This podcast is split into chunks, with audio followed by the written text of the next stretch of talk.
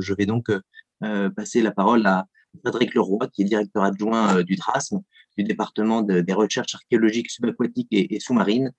qui va nous parler de, la carte archéologique et des enjeux de sa communicabilité. Merci beaucoup. Bonsoir. Moi, en profiter pour vous évoquer un sujet qui est peut-être un peu atypique, euh, qui sera nourri d'un certain nombre d'exemples euh, illustrés pour euh, orienter le propos. je vais juste récupérer la main pour passer les images. Voilà. Et je vais séquencer ça de, cette manière-là. À la fois évoquer ce que sont les biens culturels maritimes, la géographie maritime, quelques éléments de compréhension, euh, ce qu'est la carte archéologique et ce qu'elle impose un petit peu euh, au service, et en particulier à un service comme le nôtre, hein, qui a euh, la charge de gérer pour le ministère de la Culture les biens culturels maritimes, et je vais vous expliquer ce que sont les biens culturels maritimes, donc. Et puis, j'aborderai le vif du sujet, qui est la carte archéologique. quels sont ses tenants, ses aboutissants, et puis surtout sur quoi les fonder? Pour pouvoir ensuite développer euh, des aspects sur euh, l'accès à l'information, les devoirs de transparence et de diffusion des données de la recherche, euh, l'accès à la communication des données, et puis les impératifs de protection de données sensibles. Et tout ça, je vais l'illustrer par des exemples concrets pour que vous puissiez voir un petit peu ce dans, ce dans quoi nous, nous sommes amenés à, œuvrer. Et enfin, je terminerai par des enjeux et à une ouverture, enfin tout au moins à une perspective. Voilà. Le devoir de transparence, on est dans un milieu euh, aquatique, euh, majoritairement, même s'il y a quelques zones exondées qui relèvent du domaine public maritime, et euh, la visibilité ou la transparence, elle n'est pas toujours systématique. Et dans ce cadre-là, il est bien souvent nécessaire pour pouvoir accéder à l'information de lever le voile et de soulever ce qui apparaît au premier abord comme un miroir, une sorte de, de grande couverture, et puis dessous, que se passe-t-il? Et c'est bien le but, justement, euh, du ministère de la Culture, en ayant euh, la charge eh bien, de recenser un certain nombre de, données et d'informations patrimoniales. Alors, euh, si je reprends vraiment dans le Code du patrimoine la définition de ce qu'est un, bien culturel, dans sa dernière définition, ce qui va nous intéresser tout particulièrement, ça va être, au-delà de la définition commune, eh bien, le, principe de la relation avec euh, l'environnement naturel. Je vous parlais de géographie maritime. Euh, on va avoir un découpage euh, du domaine de l'espace maritime, et en particulier français, par rapport à, des distances, et c'est une convention internationale qui permet, comme ça, entre les États de s'entendre, et donc d'avoir, eh bien, par rapport aux, distances, par rapport à la côte, ou par rapport à la ligne de base, eh bien, d'avoir euh, décliner des compétences euh, multiples, et j'y viendrai. Enfin, euh, ce qu'est un bien culturel maritime, ce sont des gisements, épaves, vestiges ou généralement tout bien présentant un intérêt préhistorique, archéologique ou historique, situés dans le domaine public maritime ou au fond de la mer dans la zone contiguë. Alors, je reviens un instant. La zone contiguë, elle est, vous voyez, à 24 000 des côtes. Au-delà, les choses sont un peu plus complexes quand bien même on est dans l'espace maritime français. Cette définition, a plusieurs aspects extrêmement sensibles. D'un côté, on va avoir un caractère patrimonial, un caractère géographique, et puis elle va aborder la possibilité de toucher des sites complets, des épaves ou des objets isolés. Et d'une certaine manière, il n'y a pas de limite chronologique. Les espaces maritimes français, même s'ils se déclinent avec des responsabilités un petit peu différentes, et celles du ministère de la Culture sont un peu déclinées, en particulier pour les, pays d'outre-mer, mais dans les grands traits, euh, la France dispose du deuxième espace maritime euh, au monde, après les États-Unis, avec des espaces qui peuvent être euh, en bordure côtière ou juste en zone exondée, jusqu'à des profondeurs dépassant les 4000 mètres de fond. Donc, bien sûr, les enjeux patrimoniaux ne sont pas tout à fait les mêmes. Une complexité aussi par rapport à ces espaces, mais aussi par rapport à la, structuration en millefeuille euh, des compétences administratives au sein des administrations qui ont compétences en mer. Alors, je viens à, la carte archéologique nationale et d'une certaine manière à son fondement. C'est-à-dire qu'on va avoir euh, véritablement une définition qui reprend des éléments généraux de connaissance et de localisation du patrimoine archéologique. Et puis je vais à l'essentiel, l'état complet de l'inventaire informatisé des connaissances et de la localisation de ce patrimoine archéologique. Ça, c'est le premier aspect et il n'est pas anodin. Dans le deuxième article qui décline ce qu'est vraiment la carte archéologique, on va avoir des éléments généraux de connaissance et de localisation du patrimoine archéologique qui peuvent être communiqués, et en particulier pour le domaine public maritime, par le service en charge euh, des recherches sous-marines, donc le DRASM, hein, qui est un service de l'administration centrale délocalisé, par toute personne qui en fait la demande. Donc, ce qui est consigné dans la carte archéologique peut, d'une certaine manière, euh, être euh, sollicité par toute personne qui en fait la demande. Alors là, on arrive dans la, complexité. Je vous parlais de, l'immensité de ce territoire euh, maritime qui est sous responsabilité, avec euh, des distinctions. Alors vous allez me dire, mais se trouve, semble-t-il, même si euh, là, sur cette image, sont concentrés plus de 7000 sites aujourd'hui recensés, et puis certains paraissent même en dehors des espaces maritimes. Ah oui, parce que se rajoute le droit du pavillon que la France fait reconnaître sur un certain nombre de gisements qui peuvent se trouver dans des eaux étrangères. Alors, à cela euh, s'ajoute aussi la ratification de la Convention d'UNESCO sur la protection du patrimoine subaquatique, euh, convention dite de 2001, qui a été ratifiée par la France en 2013, mais qui n'a pas encore été déclinée en droit, euh, en droit national. Mais pour ce qui est de la carte archéologique nationale, elle vise à recenser, inventorier, identifier, positionner les biens culturels maritimes des espaces maritimes français et des côtes françaises, et puis elle va s'appuyer sur un, recensement aussi exhaustif que possible pour pouvoir véritablement eh bien, euh, euh, avoir un récollement euh, pertinent par rapport aux enjeux qui pourront être ceux que le ministère de la Culture devra gérer, mais aussi des demandes qui lui seront faites de pouvoir transmettre un certain nombre des informations enregistrées sur des bases de données, sur des systèmes d'information géographiques. À ce titre, le ministère de la Culture a mis à disposition de ses services, que ce soit les services régionaux de l'archéologie pour chacune des régions, quand bien même depuis la loi NOTRe le découpage a évolué, ou bien pour l'espace maritime et de manière euh, unique, je dirais, euh, d'un service qui a la compétence pour gérer euh, dans l'espace maritime avec toute la complexité que l'on peut imaginer, parce que les, documents cartographiques eh bien, renvoient à des espaces qui sont, somme toute, moins bien connus, mais documentés et de mieux en mieux documentés en zone infralittorale et littorale, et puis de manière plus complexe, euh, un peu plus au large. Alors, à ce titre, eh bien, la carte archéologique, elle va recenser des éléments géographiques essentiels depuis, euh, la, mise en place des circonscriptions historiques, donc euh, on est là après la Seconde Guerre mondiale, et puis avant la création même du DRASM, qui verra le jour au milieu des années 60. Et petit à petit, on va avoir la possibilité eh bien, de, recenser avec des, doses euh, de, précision qui vont évoluer eh bien, sur des fonds euh, multiples. Et puis chacune de ces données que vous allez commencer à voir apparaître, eh bien, elles vont être interfacées avec d'autres sources d'information. Les rapports d'opération, les arrêtés d'opération avant tout, euh, les profils des responsables d'opération, euh, les durées de ces missions, euh, mais aussi les déclarations qui ont amené à ce que les sites puissent être un jour investigués. Et tous ces éléments-là, on va pouvoir les, ajouter, les surajouter sur différents supports, à la limite autant de supports que possible à partir du moment où ils sont géoréférencés. Et puis on va essayer de pouvoir en tirer soit des informations à titre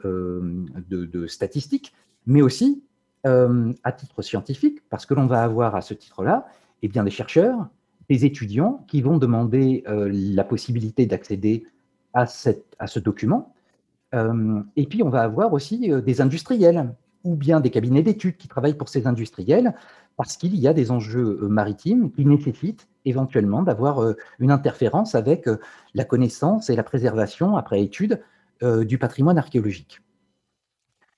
À ce titre, le ministère de la Culture va être également amené, et ce sont euh, les petits cercles bleus que vous voyez apparaître, à demander euh, à l'autorité maritime, à l'action d'État en mer et en l'occurrence en métropole, au préfet maritime, eh bien, de protéger certains secteurs. Et donc, si une épave nous paraît particulièrement importante à préserver, eh bien, nous avons cette possibilité qui est de se retourner vers l'administration compétente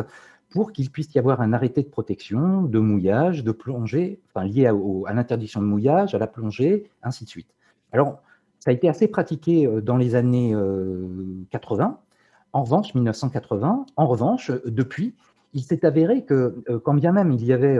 des arrêtés, tout un, arsenal juridique qui permettait éventuellement de pouvoir intervenir par rapport à des euh, personnes qui auraient des intentions euh, plutôt assez malvenues, eh bien, on s'est rendu compte aussi qu'à partir du moment où ces informations étaient euh, consignées publiquement, elles étaient aussi transférées au service qui a, à l'Institut, qui a la charge de dresser l'ensemble des données maritimes, c'est-à-dire le service hydrographique et océanographique de la marine, qui va, à partir du moment où il dispose d'une donnée, et vous imaginez avec la directive Inspire euh, les orientations euh, du CHOM, donc le service hydrographique et océanographique de la marine, de publier tout ce qu'ils ont euh, comme information provenant de l'ensemble de leurs partenaires. Alors, il faut savoir qu'ils ont aussi un volet défense et qu'à ce titre-là, bien entendu, il y a des verrous et donc une forme de censure. Mais dans la mesure où nous avons échangé à de très nombreuses reprises, l'idée de pouvoir disposer de la carte archéologique était un élément qui les intéressait bigrement pour pouvoir euh, confronter avec les épaves qu'ils pouvaient avoir dans leur base de données et qui peuvent euh, constituer des écueils par rapport à la navigation et donc à la dangerosité euh, ici d'un chalut, ici d'un mouillage qui ne pourrait être relevé. Eh bien, en revanche, à partir du moment où nous leur diffuserions l'information et l'information brute, eh bien, ils seraient tenus de la publier dans, enfin, sur les cartes marines qui ensuite ont une diffusion extrêmement large. À ce titre, les protections au titre de, l'action de l'État en mer eh bien, sont publiées sur les cartes. Donc, quand bien même le site n'est pas au, centre de ces, euh, ces espaces-là, eh bien, nous avons en revanche une désignation qui fait que, non pas au bout de quelques semaines, au bout de quelques années, mais au bout de quelques décennies, nous allons nous retrouver avec euh, la possibilité pour euh, des groupes qui seraient mal intentionnés à l'égard du patrimoine, archéologique, eh bien, de pouvoir de toute manière euh, retrouver euh, ces gisements. Alors, il y a la possibilité aussi d'essayer de sensibiliser tant la population qu'un certain nombre d'administrations en mettant à disposition une partie de ces informations-là. C'était un petit peu un des objectifs de l'Atlas de l'architecture et du patrimoine hein, lorsqu'il a été mis en œuvre, et euh, le service a décidé de, faire des, tentatives et donc de publier par thématique, donc en, faisant, en ayant une orientation extrêmement partielle, en décidant de ne de ne publier sur cet outil que euh, certaines informations, en particulier des épaves qui euh, étaient sur des chronologies ou des sites qui étaient sur des chronologies qui n'interféraient pas forcément avec euh, ce, que, ce qui pouvait circuler à travers des publications, qu'elles soient numériques ou qu'elles soient sous d'autres supports, et qui étaient un petit peu de notoriété publique. Les tests que nous avons faits ont montré que la, fréquentation de ces informations-là euh, a agité un petit peu euh, certains milieux sur les réseaux sociaux euh, en particulier. Et qu'à ce titre-là, on a fait d'autres tentatives à, partir de déclinaisons plus locales, souhaitées à la fois par des structures muséographiques, mais aussi par des collectivités territoriales, en plus de, services de l'État, et bien de, de, mettre sur des thématiques bien particulières et pour une valorisation, en utilisant les données de la carte archéologique, une partie de l'information, mieux valorisée encore que euh, ne pourrait être la consultation dans les services de l'archéologie de la carte archéologique telle qu'elle existe, c'est-à-dire un système un petit peu austère, mais extrêmement euh, utile, qui a des ramifications, comme je vous le disais tout à l'heure, sur bon nombre eh bien, de ressources, qu'elles soient euh, documentaires et sur l'ensemble de la base de données, par exemple, des près de 120 000 phototypes dont le DRASM peut avoir la charge sur eh bien, son, son, sa thématique de prédilection, qui est le patrimoine euh, subaquatique et, maritime en particulier. Et puis, euh, on va rencontrer également eh bien, des thématiques qui vont rentrer en, confrontation directe avec, euh, avec justement la préservation et la constitution et la mise à disposition eh bien, de cette base de données ou de ces éléments plus ils sont précis. Et alors, quelle ne fut pas notre surprise qu'en partant en mission un beau jour, nous rencontrions une grande campagne de publicité dans bon nombre d'espaces publics d'un grand groupe bancaire sino-britannique qui proposait eh d'avoir recours à une partie des informations qui pourraient se trouver au fond des mers et dont nous avons en particulier la charge. Alors à ce titre, on travaille bien entendu avec certains services un peu coercitifs. Et dans ce cadre-là, eh bien, il nous est arrivé de rencontrer des dossiers un peu spécifiques eh bien de, de contournement, de détournement d'autorisation d'opérations archéologiques qui ont amené à saisir euh, l'autorité maritime pour qu'elle prenne, et l'autorité judiciaire, pour qu'elle prenne des mesures déjà euh, de protection une fois qu'un certain nombre de constatations et puis euh, d'enjeux étaient, étaient engagés. Alors, dans ce cadre-là, eh bien, je dirais qu'en utilisant les, les, cartes marines traditionnelles, on va avoir des précisions géographiques qui, sont, qui ne permettaient pas particulièrement de retrouver les sites concernés. Mais euh, il s'avère que nous avons des, partenaires clients euh, un peu obscurs qui euh, n'hésitent pas avoir recours eh bien, à des données beaucoup plus précises qui aujourd'hui sont à disposition de tous. je vais associer certains documents pour que vous puissiez voir eh bien, dans la partie centrale, avec la qualité de données du, du, processus LITO 3D, qui permet de couvrir la zone littorale tant euh, un petit peu dans les terres qu'en espace maritime, lorsque la visibilité permet à certaines euh, têtes d'acquisition eh bien, de traverser euh, au moins jusqu'à 10 mètres, et là nous sommes en Méditerranée, et d'avoir un recueil de l'information géographique absolument exceptionnel. Et au centre de l'image, eh bien, la zone qui a été préservée, protégée par l'autorité maritime, désignée sur les cartes marines dorénavant, eh bien, euh, lorsqu'on la superpose, euh, notamment sur un site de référence qui est le, site data.chaume.fr, eh bien, il est possible de superposer toutes ces informations, d'avoir euh, les, numéros d'arrêtés de protection, les positionnements géographiques, et au milieu, quand bien même les sites archéologiques ne sont pas pile au centre, eh bien, les, déformations du fond permettent de localiser, de prendre des points géographiques et nous avons fait le test hein, sur un nombre non négligeable de sites archéologiques, aujourd'hui importants hein, du point de vue scientifique ou du point de vue euh, de la préservation patrimoniale. Eh bien, euh, nous avons là un certain nombre de sites qui aujourd'hui sont exposés euh, tout simplement, non pas par la consultation de la carte archéologique ou sa diffusion que nous avions tendance à, à,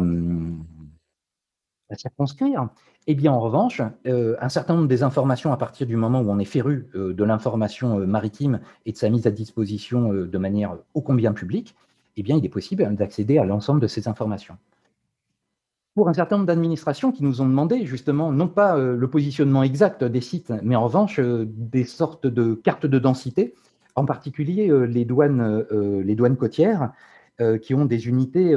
navales et, mais également euh, les affaires maritimes, par exemple, qui ont là encore, ou la gendarmerie maritime, qui fréquentent certains secteurs et qui sont bien, euh, bien peu fondés à faire des contrôles ciblés lorsqu'ils n'ont pas l'information. Alors, il y a eu des demandes, des demandes d'insistance pour qu'il puisse y avoir entre nos ministères des transferts de l'intégralité euh, de la base de données du ministère de la Culture pour qu'ils puissent, à loisir, eh bien, vérifier les données, vérifier la consistance. Et alors là, on se trompait un petit peu de métier puisque aujourd'hui, euh, un certain nombre d'outils permettent de nous contacter rapidement, de nous permettre de faire des extractions ciblées, ou alors de leur proposer de manière plus durable, et en amont de leur patrouille ou de leur campagne, eh bien d'avoir des zones de concentration euh, de vestiges euh, avec un fort intérêt patrimonial, pour qu'il puisse y avoir des contrôles ciblés, des orientations plus pertinentes par rapport à ce que sont leurs missions. Là, un autre exemple, qui permettent, là encore, d'avoir eh euh, un travail de concert sur euh, des zones de prédilection par rapport à, d'éventuelles euh, déprédations ou volontés de déprédation en compulsant de l'information qui n'est pas forcément indispensable à avoir par tous, parce qu'à partir du moment où on la diffuse, eh bien, on n'a plus aucune maîtrise sur sa circulation.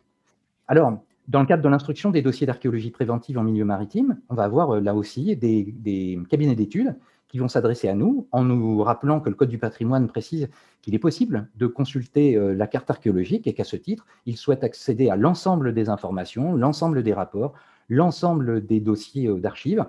Et euh, nous faisons une, réinterprétation parfois, mais sans avoir de travers particulier, mais sur effectivement l'orientation pure et, bien précise de ce que doit être la mise à disposition des données pour qu'elles puissent être pertinentes, mais par rapport à un enjeu, au même titre pour les étudiants, et bien que ça corresponde véritablement à un besoin et pas simplement à la mise à disposition de la carte archéologique sur l'ensemble d'une façade maritime, alors qu'il y a besoin en définitive que euh, des épaves, euh, par exemple, ou des sites d'habitat ou des nécropoles euh, au XVIe et au XVIIe siècle. Parce que l'aménagement du territoire peut avoir une incidence forte, et si on travaille en amont, on aura la possibilité, là encore, de pouvoir éviter par la connaissance de la carte archéologique ou le fait d'affiner en fait la précision de la donnée par des données déjà recueillies par les aménageurs ou par un certain nombre de leurs prestataires, de pouvoir là aussi faire fructifier de l'ensemble des données qui pourraient être disponibles, eh bien euh, l'outil que nous utilisons régulièrement. Et puis le recueil de ces informations permet nous aussi, pour nous aussi, de mettre à disposition un certain nombre de ces données qui sont dans la carte archéologique, mais qui peuvent être mises à disposition aussi de grands instituts comme l'IFREMER, comme euh, le service, le CHAUME dont je vous parlais précédemment, et ainsi de pouvoir faire un partage qui soit véritablement utile pour tous, par tous, euh, dans l'intérêt véritablement, non pas de euh, la non-diffusion de l'information, mais une diffusion maîtrisée par rapport à un certain nombre d'acteurs qui nous montrent véritablement la pertinence véritablement de, leur, de leurs intentions. Alors, euh, il ne s'agit pas non plus de se, de de cacher d'un certain nombre d'écueils que l'on peut rencontrer, hein. mais ce qui est certain, c'est que la mise à disposition d'informations sur euh, les collections réelles hein, qui peuvent exister et qui proviennent de l'espace maritime, leur mise à disposition dans un certain nombre d'ensembles muséographiques de ces biens culturels maritimes est une information qui euh, mérite d'être bien plus diffusée, au même titre que la mise à disposition, qui est sans doute une des étapes cruciales de la sensibilisation d'un certain nombre de, des acteurs, parce que pour éviter d'être euh, trop censeur dans la mise à disposition d'une information, le retour vers les publics d'un certain nombre des données qui peuvent être recueillies à titre scientifique, mais aussi à titre de, de, gestion euh, du patrimoine maritime, eh bien, dans ce cadre-là, euh, toutes les, mesures de diffusion et de, mise à disposition et d'accès à l'information, y compris par la réimmersion euh, de vestiges euh, authentiques qui n'avaient plus de destination et qu'aucun musée ne souhaitait recueillir compte tenu de leur état, de, leur non-traitement au moment de leur sortie dans les années 50, eh bien, il y a eu des, tentatives validées, y compris par les acteurs maritimes locaux, eh bien, de réimmersion et de reconstitution de sites artificiels. Alors, des enjeux euh, et des restrictions d'accès, parce que la carte archéologique, euh, ses enjeux principaux sont connaître le patrimoine national et sa répartition sur l'espace maritime, fournir des données exploitables pour la recherche scientifique, assurer la sauvegarde et la diffusion de cette information, aider à la programmation scientifique et la programmation nationale qui doit se décliner sous de diverses et multiples formes, et puis assurer la protection du patrimoine archéologique en le rendant compatible avec l'aménagement du territoire. Et je vous parlais de l'archéologie préventive à l'instant. Alors, quelques, propositions et, mises en perspective euh, dans cette euh, mise à disposition et cette euh, volonté d'essayer de, d'être les moins hum, sensibles à, un blocage, volontaire ou non d'ailleurs, de cette information, c'est s'appuie sur plusieurs principes. L'intérêt général qui nécessite parfois des interprétations, des interprétations notamment du Code du patrimoine, pas à tort, hein, mais des interprétations le respect des principes euh, du service public, l'adaptation aux principes de la transparence, mais sans mettre en, défaut la mission confiée au ministère de la Culture, et puis tenter de partager et de communiquer la donnée en limitant absolument la censure, parce que nous n'y gagnons, et nous en avons vu de multiples exemples, nous n'y gagnons strictement rien, et si possible, mener cette, euh, étape-là euh, par anticipation, en étant proactif, et notamment par la diffusion de l'information. Mais je, résumerai tout ça par aussi une pratique quasiment quotidienne qui est Précisez-nous ce que vous souhaitez et nous vous expliquerons euh, comment vous passez de ce qui ne vous sera pas forcément utile. Je vous remercie. Merci beaucoup, merci beaucoup monsieur pour cette euh, présentation euh, vraiment passionnante sur des, biens culturels qui ne sont pas très connus, mais qui, présentent vraiment de, véritables enjeux de, diffusion de, l'information auprès du public et puis surtout des administrations, ce, qui est, aussi étonnant, mais c'est un vrai enjeu, donc vraiment passionnant. Merci beaucoup et merci aussi aux trois intervenants d'avoir joué le, jeu du temps parce qu'on arrive à, la fin de la journée où on est quasiment à l'heure, donc c'est vraiment euh, très bien, merci à vous. La parole à Sarah pour les, questions. Oui, alors je vais commencer par euh, renouveler nos remerciements à tous les intervenants pour euh, la qualité et la complémentarité des réflexions qu'ils ont partagées avec nous. J'invite aussi les participants à se manifester pour réagir à ce qui a été dit, pour poser des questions et peut-être plus particulièrement les participants qui relèvent d'autres spécialités patrimoniales puisque le, dans le patrimoine scientifique, euh, technique et naturel, les monuments historiques, les musées, on est aussi amené à produire des données sensibles et donc à se retrouver pris dans cette tension entre la transparence et le secret. Euh, en attendant, je vais d'ores et déjà relayer une question qui vous est adressée, Madame de Largielli, euh, une question d'Olivier Labat qui est alors, est-ce que le fait que la consultation restreinte limite l'accès selon l'appartenance culturelle impose à un chercheur aborigène de déposer euh, ses droits coutumiers pour pouvoir exercer son activité? Euh, c'est une, très bonne question. Euh, je pense que, alors, je, pense que déjà, pour les chercheurs aborigènes, il serait rare d'aller chercher dans les savoirs secrets d'autres groupes. Euh, les, gens travailleraient plutôt sur leurs propres archives. C'est ce que moi j'ai vu dans mon expérience. Les gens s'intéressent à leur propre, leur propre groupe à eux. Euh, est-ce qu'ils doivent déposer une, sorte de preuve euh, d'identité? Souvent, donc pour les, les, aborigènes qui vivent dans des communautés, il y a des, organisations représentatives dans ces communautés qui peuvent cas échéant, délivrer un document, ou en tout cas, ce sont des personnalités qui sont connues, reconnues par euh, la communauté. C'est plus compliqué, euh, sans doute, lorsqu'il s'agit d'aborigènes qui ne vivent pas en communauté, et par exemple, des, aborigènes qui descendent de, ce qu'on appelle en Australie des générations volées, c'est-à-dire ces générations d'enfants euh, qui, étaient victimes d'une politique gouvernementale qui a duré jusqu'aux années 60 en Australie, qui visait à séparer les enfants métis de, leur famille aborigène. Et donc, dans ces cas-là, c'est effectivement difficile de pouvoir prouver son, appartenance à un groupe en particulier. Euh, voilà, c'est des situations qui sont assez complexes et je pense que ça doit se régler vraiment au cas par cas euh, par les institutions en Australie. Merci. Si avec Jean, vous vouliez poser des questions, d'autres questions ou Peut-être une question qui me vient, c'est sur la est-ce que se pose aussi la question pour ces mises en ligne massives de données de questions de droits autres comme euh, droit à l'image, etc., qui limitent certains aspects. J'ai vu par exemple euh, qu'il y avait également des images dans le PowerPoint, je reste plutôt à,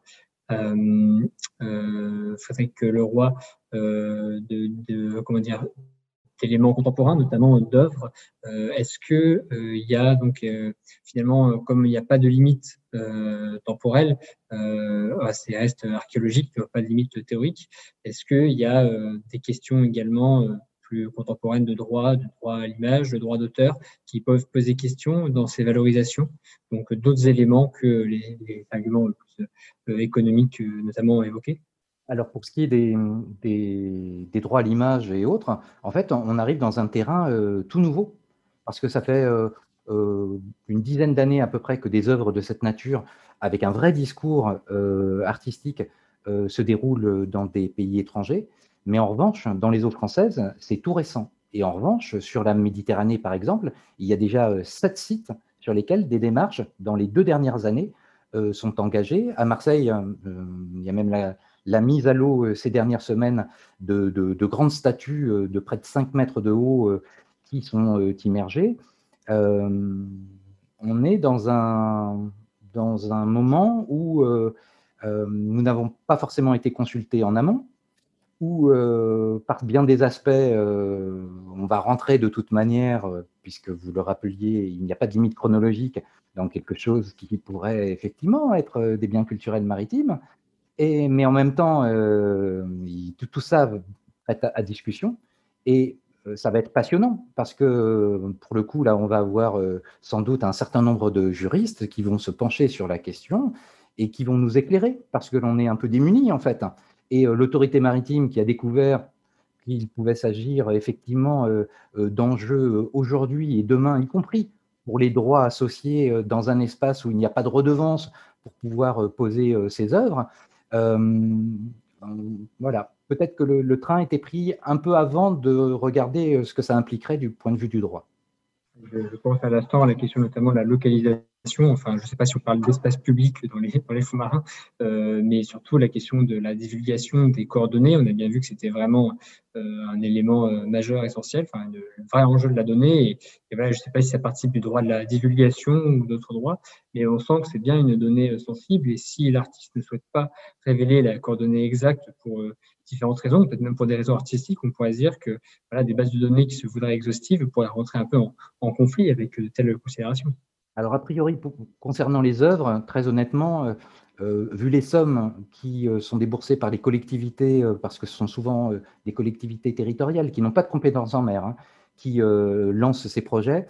eh bien, très honnêtement, c'est pour qu'elles soient intégrées à des sentiers,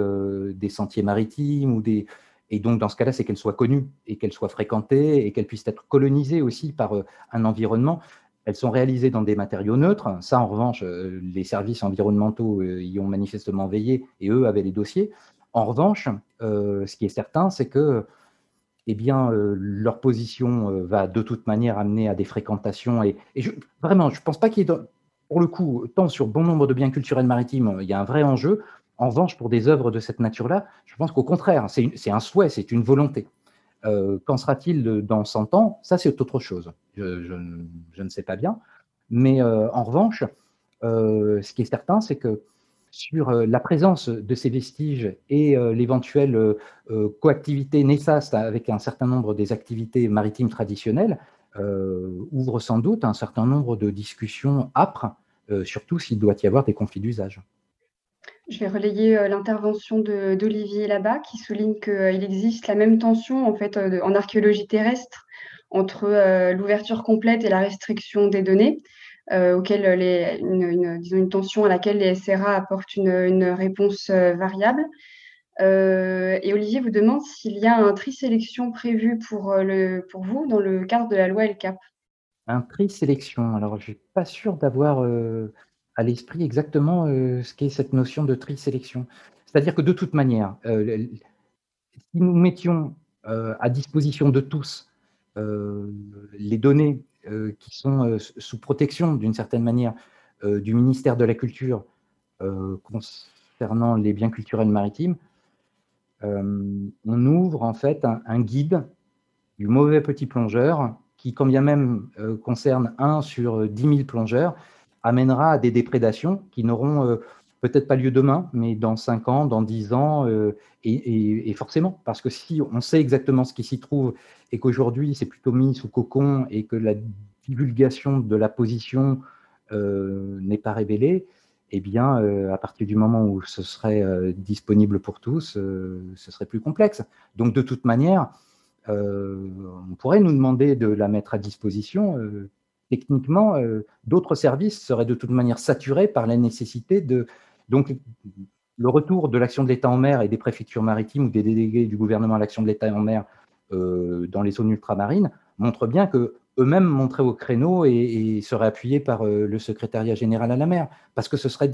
ce serait déraisonnable que d'ouvrir cette boîte de Pandore. Une question peut-être pour Jean-Charles Bédag. Est-ce que, ce que vous avez dit à la fin de votre intervention sur euh, les, contradictions euh, apparentes entre le code du patrimoine et les autres codes euh, en vigueur, est-ce que ces, ces contradictions-là vont être résolues à l'avenir Déjà que vous, les avez cartographiées, vous les avez listées, donc est-ce qu'elles vont être résolues à l'avenir par la jurisprudence ou est-ce qu'elles vont être l'objet d'une harmonisation à un niveau interministériel? Ne sont pas vraiment des contradictions, puisqu'en fait, le Code du patrimoine donne euh, le, général et les autres codes le particulier. En droit, le particulier l'emporte sur le, sur le général. Bon, après, au cas par cas, on pourrait, on pourrait discuter du, euh, de, cas qui pourraient être plus problématiques, mais euh, en, fait, c'est plutôt. donc, c'est difficile de vous répondre. dans, dans, la globalité. Si je prends un exemple, il y avait une, je parlais du code électoral dans, mon, dans mon exposé, il y avait une, une, incertitude en fait sur, la question de savoir ce que, à quoi renvoyer le code électoral quand il permet à chaque électeur d'avoir accès à la liste. Et à contrario, à quelqu'un qui n'est pas électeur, donc par exemple un chercheur étranger qui faudrait travailler sur euh, de une étude électorale, ou bien un généalogiste, un généalogiste professionnel qui euh, est dans une démarche commerciale et qui n'est donc pas dans une démarche de, transparence des, des opérations de vote. Bref, il y avait une contradiction entre le code du patrimoine d'un côté et euh, le code électoral de l'autre. Dans ce cas-là, ça a été réglé par un avis de la CADA vaut ce qu'il vaut. Euh, pour autant, euh, je ne pense pas qu'il faille qu'il y ait harmonisation, parce que s'il y avait harmonisation, ça voudrait dire euh, plus personne n'aurait accès au code aux listes électorales pendant une période de 50 ans qui couvre la vie privée, et donc le, principe de transparence des élections serait battu en brèche par le code du patrimoine. Donc il faut, dans un cas comme celui-ci, par exemple, je pense qu'il y a des, il y a des, peut-être les codes ne sont pas assez articulés entre eux, comme je le disais, qu'il faudrait peut-être euh, préciser l'un par rapport à l'autre, renvoyer l'un à l'autre. Ce qui est plus problématique, ce sont des dispositions qui sont antérieures, soit antérieures à la loi de, 2008, ou alors qui sont de rang inférieur dans la hiérarchie des normes et qui sont en fait suivies par ceux qui traitent au quotidien de tel ou tel secteur, je pense au domaine de, la justice, par exemple. Et euh, en fait, par ignorance du Code du patrimoine, on continue à créer de la norme sur un certain nombre de, domaines de l'action de l'État,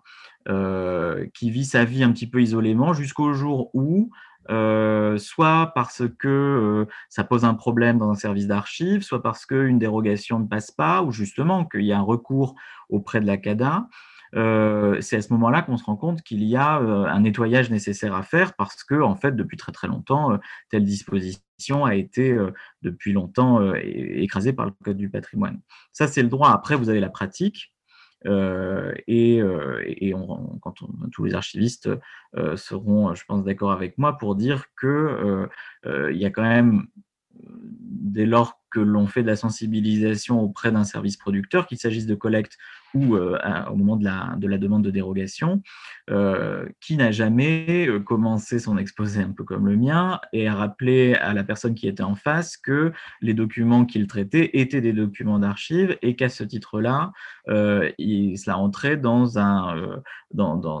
certain nombre de, ça répondait à un certain nombre de normes qui étaient prévues par un texte de loi. Donc, il y a peut-être plusieurs niveaux euh, qui, euh, de, réponse à cela. Euh, la cartographie a été faite, j'en ai parlé. Ensuite, il faudrait en fait un énorme travail interministériel qui n'est jamais, dont on n'est jamais assuré de l'issue, hein, et qui permettrait peut-être au moins de faire un peu de nettoyage pour des, dispositions. je ne peux pas là donner d'exemple, si je vais être beaucoup trop long, mais pour, pour revenir sur des dispositions qui n'ont plus de sens aujourd'hui parce que soit le Code du patrimoine ou d'autres ou d'autres textes de portée générale vont complètement à leur, à leur encontre et qu'on n'a pas, on n'a pas penser à, les modifier. Vous avez par exemple, euh, en théorie, euh, euh, l'envoi d'une copie d'un document, document administratif est encadré par un arrêté de, 2000 qui prévoit des tarifs de reproduction, par exemple de, 18 centimes pour une photocopie. Et si vous cherchez bien dans les tas de textes, vous avez des, dispositions euh, qui sont complètement euh, à l'opposé de cela, ou alors des pratiques qui sont à l'opposé de ça. Donc, c'est ce genre de choses en fait qu'on pourrait euh, qu'on pourrait nettoyer. Après, il y a un vrai travail là vraiment très politique hein, à faire sur quelle disposition particulière a une légitimité et légitimité qui, qui, mériterait de rester euh, de, de, de, de, continuer de vivre, de vivre sa vie euh, de manière tout à fait assumée par rapport au code du patrimoine. Euh, évidemment, derrière cela, vous avez bien en tête le, débat en, cours sur le, secret de la défense nationale, qui est exactement de ce, ce niveau-là, en fait, puisque euh, c'est pas une question d'hierarchie des normes, mais bien une question de, euh, d'articulation qui n'est pas faite entre, euh, entre le code pénal et le code du patrimoine, puis ensuite, euh, quand bien même cette articulation serait faite, d'une pratique qui serait à modifier. Donc il y a deux terrains, en fait, je, suis désolé, je, pars un peu dans, mes pensées en même temps de, vous répondre, mais il y a, a, ce n'est pas quand on aura fait ce toilettage des textes dont, dont, j'ai parlé dans, mon, dans, mon, dans, ma communication, ce ne sera, pas, ce sera pas suffisant. Il faudra ensuite continuer à faire de la, de la pédagogie pour que les pratiques changent. Merci encore pour euh, toutes ces, euh, ces, éclairages, ces questions. Euh, je ne sais pas, Sarah, s'il y a d'autres questions. Dans le cas contraire, peut-être passer à la conclusion. Je crois que c'était Vincent Negri qui vous proposait pour conclure cette journée intense, très diverse. Il n'y a plus de questions. On peut passer à la conclusion. Juste quelques mots de, quelques mots de conclusion. Je dirais que pour, euh, pour finir la journée, euh, le choix du sujet censure et patrimoine n'allait pas de soi. Et, c'est vrai que Christian Rotin l'a rappelé en préambule, puisque ça, renvoyait à des questions aussi d'ordre politique. Et c'est vrai que il y avait, y avait, y a pu y avoir quelques réticences. Mais en fait, qu'est-ce que cette journée a pu révéler? C'est qu'il y a une polysémie, la notion. Mais Parler de polysémie de notion dans le champ des sciences sociales, c'est presque un lieu commun, puisque euh, dès lors qu'on euh, se réfère à, une notion qui est partagée et qu'on envisage des, des, croisements disciplinaires, on parle automatiquement de polysémie. Donc, plus que la polysémie de la notion, je pense que, enfin, moi, il me semble que cette journée d'études a, mis en lumière euh, qu'il y a des polarités culturelles et patrimoniales de la censure polarité qui s'exprime dans la pluralité des formes de censure euh, dans le domaine de la culture et du patrimoine, polarité qui s'exprime aussi dans la dissémination de la censure, hein, dans les différentes disciplines du patrimoine, de la culture, mais surtout dans les intensités variables des expressions hein, de la censure selon les contextes culturels et patrimoniaux. Et euh, je ne serai pas très long, mais sur ce dernier point, et ce seront sans doute mes derniers mots, cette journée était riche et stimulante, bien évidemment, aussi par l'approche diachronique hein, de la relation entre la censure, euh, que la censure entretient avec la culture et le patrimoine. Et cette censure dont on a vu qu'elle s'exprime